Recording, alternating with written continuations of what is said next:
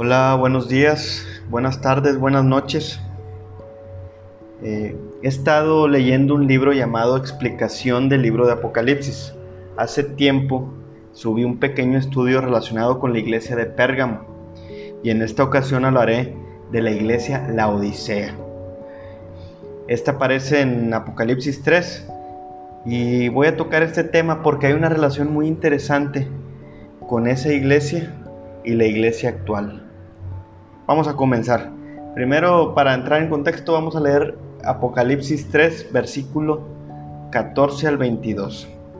Y dice así, escribe el ángel de la iglesia de la Odisea. Esto dice el amén, el testigo fiel y veraz, el soberano de la creación de Dios. Conozco tus obras, sé que no eres ni frío ni caliente. Ojalá fueras lo uno o lo otro. Por tanto, como no eres ni frío ni caliente, sino tibio, estoy por vomitarte de mi boca. Dices, soy rico, me he enriquecido y no me hace falta nada. Pero no te das cuenta de cuán infeliz y miserable, pobre, ciego y desnudo eres tú.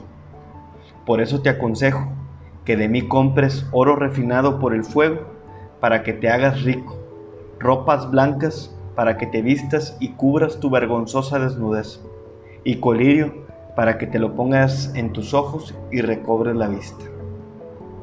Yo reprendo y disciplino a todos los que amo. Por lo tanto, sé fervoroso y arrepiéntete. Mira que estoy a la puerta y llamo. Si alguno oye mi voz y abre la puerta, entraré y cenaré con él y él conmigo. Al que salga vencedor, le daré el derecho de sentarse conmigo en mi trono como también yo vencí y me senté con mi Padre en su trono. El que tenga oídos, que oiga lo que el Espíritu dice a las iglesias. Ok, vamos a empezar. Y lo primero es, hay datos históricos que hablan de la grandeza de esta ciudad, de la Odisea. Fue construida por el rey sirio Antíoco II. Esto fue en el 250 a.C. Era una, una ciudad muy comercial, muy profesional. En los días de Cristo y en pues, eh, eh, Cristo y sus apóstoles. Pero Siria fue ocupada por los romanos y la Odisea pasó a ser la residencia del procónsul romano. Llega un momento en que tan importante es la Odisea que empieza a ser eh, la residencia de algunos obispos. De hecho, en ocasiones se celebraron concilios, no de los eh, universales, sino eh, concilios importantes de la iglesia.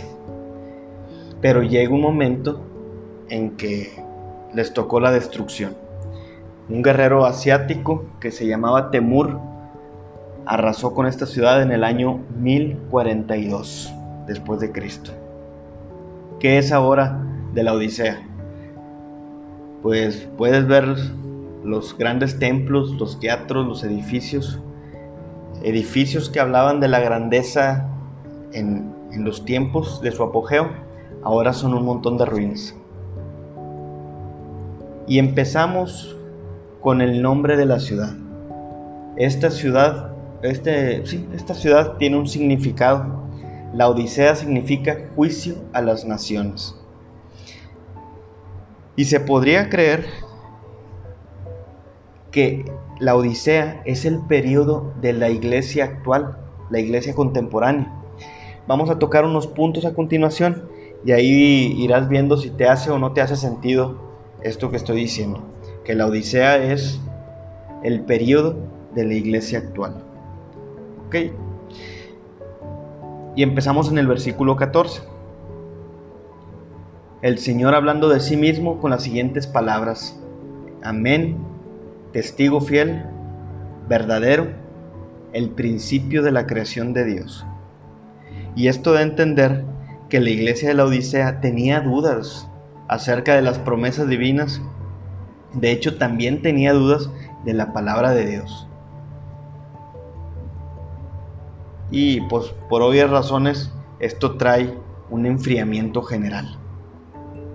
Segunda de Corintios eh, capítulo 1 versículo 19 al 20 dice, porque el Hijo de Dios Jesucristo, que entre, que entre vosotros ha sido predicado por nosotros, por mí, Silvano y Timoteo, no ha sido sí y no, mas ha sido sí en él, porque todas las promesas de Dios son sí en él y amén en él, por medio de nosotros y para la gloria de Dios. La palabra de Dios es tan fiel y verdadera como su autor. Inclusive, no sé si recuerdan en, números capítulo 23, cómo Balaam es un profeta pagano. De hecho, iba a hablar profecía en contra del pueblo de Dios. Se expresa de Dios de, de la siguiente manera, si quieres búscalo. En números 23, 19 dice, Dios no es hombre para que mienta un profeta pagano. ¿eh? Lo curioso en esto es que en las cartas anteriores Dios hacía mención a los falsos apóstoles, maestros, judíos, etc, etc, etc. Pero en esta carta el Señor hace mención a la falsa iglesia. Y en el versículo 14 vemos las palabras, el principio de la creación de Dios. ¿Qué nos da a entender esto? Nos da a entender que Él dio origen a todo. Toda criatura, visible e invisible, física y espiritual, Él es el principio de las revelaciones divinas a la humanidad. Él es la salvación de Dios. Y el principio, esto es muy interesante, Él es el principio de toda acción espiritual. O sea, si tú haces algo para Dios, pero sin Cristo, esa obra deja de ser para Dios. Y por ende también deja de ser de Dios. Apocalipsis 3 insinúa que la iglesia de la Odisea ya había abandonado a Cristo. Toda la iglesia que desea contar con las bendiciones del Señor debe volver al principio. En este caso, el principio de todos los principios. Comenzar la obra desde Cristo y con Cristo. Hay religiones que caen en la herejía de decir que Cristo es creado y no es así. Y aprovechan la expresión eh, del principio de la creación de Dios. Pero esta frase no significa que Él fue el primer creado. Lo que sí significa es que Él dio origen a toda la creación. Y lo podemos ver en Juan 1, versículo 1 al 3. Dice, en el principio era el verbo y el verbo era con Dios y el verbo era Dios. Hay religiones que le meten ahí el un y el verbo era un Dios, pero no, no es así. Versículo 2 dice, este era en el principio con Dios. Todas las cosas por Él fueron hechas y sin Él nada de lo que ha sido hecho fue hecho. Ahora vámonos a Colosenses 1.16, dice, porque por Él fueron creadas todas las cosas las que hay en el cielo y las que hay en la tierra, visibles e invisibles. Sean tronos, dominios, sean principados, sean potestades, todo fue creado por Él y para Él. O sea, como podemos ver, Cristo es la causa de toda la creación y el principio de todos los principios. Él es el creador de todo lo que existe. Él no fue creado. Cristo es la palabra de Dios Padre. Y la palabra de Dios Padre es Dios. Eso lo acabamos de leer ahorita en Juan 1. Otra característica que podemos ver en el versículo 15 de Apocalipsis 3 es que esta iglesia era tibia. De aquí vamos a empezar con todas las características de la Odisea. Eh, y están muy interesantes. La primera es que eran tibias, eh, eh, era, era tibia la iglesia, eran indiferentes, negligentes, perezosos. Si ellos tenían buenas obras, eran realizadas con mucho esfuerzo. Otra manera de decir esto es que estas obras eran hechas a la fuerza. Ya era una iglesia que no tenía ardor, no tenía fuego, muy probablemente tampoco tenía amor. Era tibia, era eh, sin vida o con poca vida, ¿verdad? Y el mismo Cristo prometió, prometió, perdón, prometió vomitar a esa iglesia. Todo lo tibio resulta desagradable. Y esto lo podemos ver en los alimentos, ¿verdad? Lo que debe de ir frío sabe bien cuando está frío. Y lo que debe de ir caliente sabe bien cuando está caliente. Pero si lo que debe de ir frío está tibio, no sabe bien, no sabe igual. Y si lo que debe de ir caliente está tibio, tampoco sabe bien. De la misma manera ocurre con la iglesia. Es mucho más agradable un pecador sincero que un cristiano hipócrita. La temperatura espiritual de la iglesia de la Odisea era tibia. A Dios no le sabía bien esa iglesia. La iglesia había abandonado su vida espiritual, había descuidado al Señor, era perezosa para las obras de Dios. Los creyentes de hoy debemos de meditar en estas palabras. ¿Por qué? Porque no queremos ser vomitados de la boca de Dios. Y hay veces que pensamos de nosotros mismos que no somos ateos, pero en muchas ocasiones resulta difícil que nos llamen hijos de Dios. Parece que no estamos en el mundo, pero miramos al mundo como la mujer de Lot. Y ahí andamos en, los dos bandos. Tenemos el alma dividida en dos. En la iglesia eres un santo y fuera de la iglesia otra cosa. Y no debe de ser así. No podemos servir a Dios y a porque un alma dividida se irá enfriando. Es cuestión de tiempo. Llegará un momento en que llegues a ser tibio, y de esta manera dejarás de ser agradable para tu Dios. En el versículo 17 dice, soy rico, no me falta nada. Aquí te muestra que era una iglesia completamente ciega. Tenía una autosuficiencia. Y actualmente existen personas en la iglesia que están completamente satisfechas en sí mismas. De hecho, nunca están satisfechas de los demás y una pregunta clave para identificar si tú eres de esos es, ¿a la gente le gusta estar contigo? ¿A la, y, esta es la pregunta para ti, ¿a la gente le gusta estar conmigo? Y si no es así, ¿qué es lo que hace que se alejen de mí? ¿Por qué no quieren tener nada conmigo? ¿Por qué no quieren participar conmigo? Y la respuesta reveladora es, porque eres tan amante de ti mismo y estás conforme contigo mismo, pero eres un inconforme con los demás. Una característica muy fuerte de este tipo de personas es que si andaban, eh, perdón, perdón, es eh, una, característica muy fuerte de este tipo de, personas es que se aman tanto a sí mismo, pero deshonran a los demás. Es, es una gente así como despectiva. En el versículo 7 dice también, no me hace falta nada. Y la única, bueno, hay dos maneras de que no te haga falta nada. La primera es que estés muerto y la otra es que estés engañado. Con aires de grandeza y que digas igual, soy rico y me he enriquecido y de ninguna cosa tengo necesidad.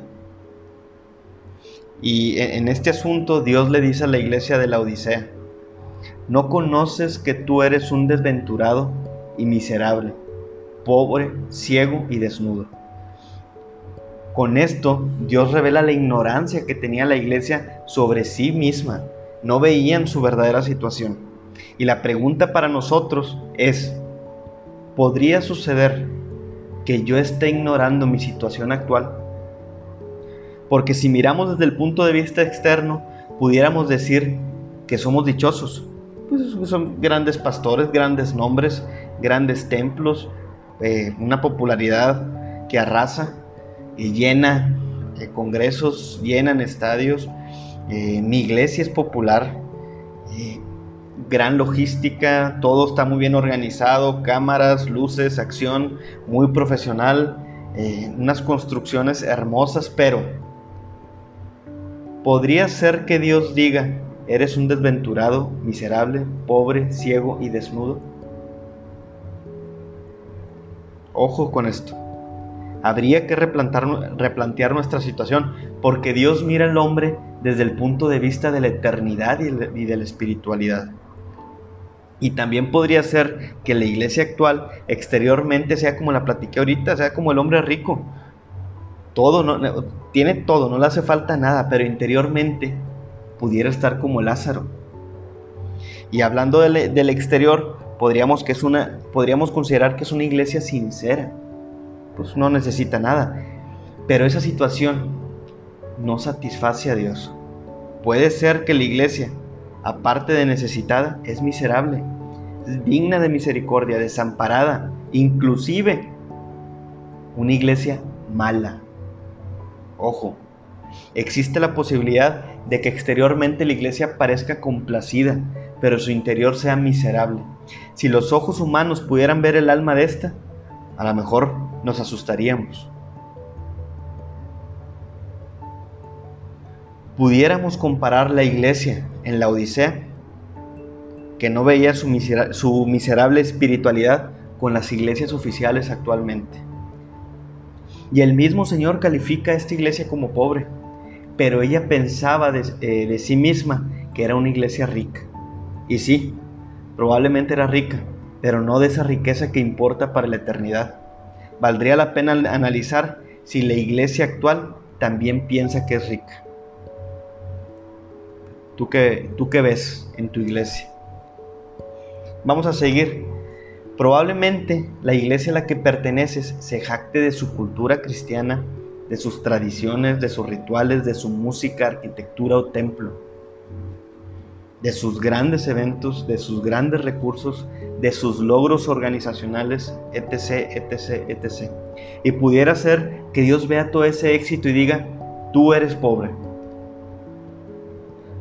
Y el nombre de Dios es, es blasfemado por tu culpa, como lo dice Romanos 2.24.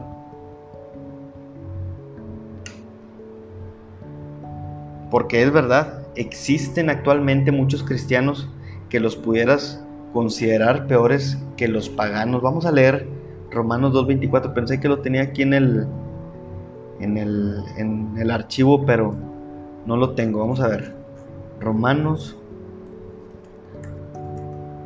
2.24. Vamos a ver. Dice,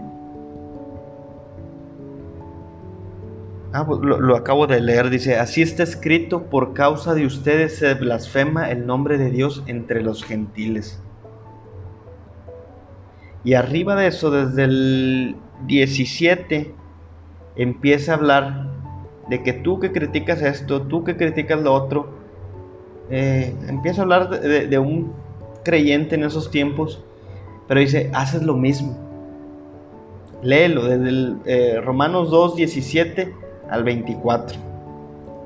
Y al final acaba con esto, por tu culpa el nombre de Dios es blasfemado. Y voy a leer una anécdota de un escritor que visitó Roma. Dice así, el mismo Papa le mostró las riquezas del Vaticano y en son de broma le dijo, ahora los simpatizantes de Pedro no podrán decir, no tengo plata ni oro Sí, Santo Padre, pero tampoco ellos pueden decir al paralítico o enfermo, levántate y anda. Y esta anécdota, o lo que quiero eh, mostrar con esta anécdota es a la iglesia contemporánea. Tienen plata y oro, pero carecen de tesoros espirituales. Miserables, necesitados y pobres, otra vez. La última característica importante de la Odisea es que era ciega. Y es una desgracia no poder ver tu propia condición. Esto es algo muy común en las iglesias de nuestros días. Las iglesias actuales están llenas de vicios, de maldad, faltas de moral.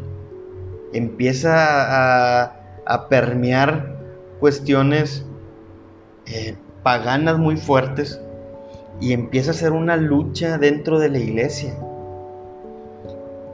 es más, no nada más con cuestión cultural, existen casos en que se persigue a los verdaderos santos, a gente que verdaderamente ama a Dios. Y esto es porque es una iglesia desnuda, como dice el versículo 17 de Apocalipsis 3. Antes los fariseos se vestían con hipocresía, ahora los ministros andan desnudos. Y tan acostumbrados están a eso que ya ni lo perciben, ya no lo notan. Pero cuando ven a alguien vestido de actos justos, buscan por todos los medios quitarle sus vestiduras, inclusive deshonrarlos. Como dice Apocalipsis 19:8, dice que las vestiduras de la novia son acciones justas. Dice, y se le ha concedido vestirse de lino fino, limpio y resplandeciente. El lino fino representa las acciones justas de los santos. ¿Qué acciones? Vamos, chequen a eh, Colosenses 3, del 12 al 14. Por lo tanto, como escogidos de Dios, santos y amados, revístanse de afecto entrañable y de bondad, humildad, amabilidad y paciencia, de modo que se toleren unos a otros y se perdonen si alguno tiene queja contra otro. Así como el Señor los perdonó, perdonen también ustedes. Por encima de todo, vístanse de amor, que es el vínculo perfecto. En fin, intentan quitarle estas vestiduras a los verdaderos amantes de Dios porque es una persona cubierta y una persona que está vestida, que está cubierta, hace notar al desnudo. En resumen, la Odisea es una iglesia que nos permite ver un terrible cuadro. Con solo pensarlo, es una iglesia infeliz, miserable, pobre, ciega y desnuda. Y acuérdense, ya lo he dicho en otros videos, la salvación es personal. No tiene nada que ver con la, eh, con la organización en, en la que tú estás, en la que asistes. Y otra vez, cuida tu salvación con temor y temblor y pídele a Dios que te junte con la verdadera iglesia. No vaya a ser que a donde estás sea una de las iglesias que en realidad no son iglesias, sino como lo dice en Apocalipsis 3.9, son sinagogas de Satanás. Y quiero volver a la última parte de, Apocalipsis que leímos ahorita. En versículo 19. Dice, yo reprendo y disciplino a todos los que amo. Es Apocalipsis 3:19. Por lo tanto, sé fervoroso y arrepiéntete. En este 2020 estamos en un año de arrepentimiento, están pasando cosas que no habían pasado en varias generaciones. No, habían, probablemente los más ancianos no habían vivido lo que se está viviendo ahora. Se está viviendo un caos político, un caos espiritual y es tiempo de ser fervoroso y arrepentirnos de nuestra maldad, volver a Dios, Dice el versículo 20, mira que estoy a la puerta y llamo. El tiempo cada vez está más cerca. Ya no tarda. Creo yo que nos, digo, en cualquier momento puede ser el, el trancazo, pero Él está a la puerta y llama. Si alguno oye mi voz y abre la puerta, entraré y cenaré con Él y Él conmigo. Primero habla pestes de esta iglesia, la Odisea, pero arrepiéntete y vuélvete de tu pecado. Dios te ama, sí, Dios te ama, pero tenemos que dejar que Dios nos cambie también.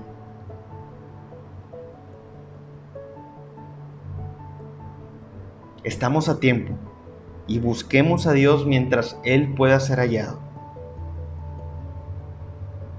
Dice el versículo 21, dice, al que salga vencedor, le daré el derecho de sentarse conmigo en mi trono, como también yo vencí y me senté con mi Padre en su trono.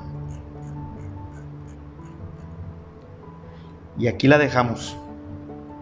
Es tiempo, no estamos demasiado tarde. Es tiempo todavía de volver al Señor. Iglesia, es tiempo.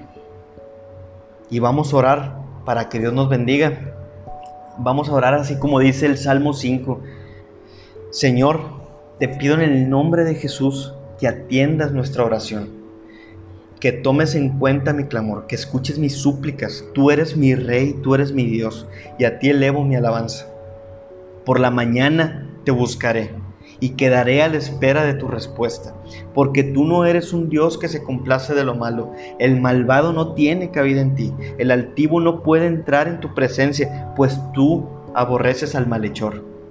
Te pido en el nombre de Jesús que destruyas toda la mentira que hay en mí, pues tú aborreces eso, Señor. y yo por tu gran amor podré entrar en tu casa y podré postrarme reverentemente en tu templo. Por eso te pido, dirígeme en tu justicia, empareja delante de mí tu camino, porque lo quiero seguir, y no permitas que yo caiga en el engaño del mentiroso.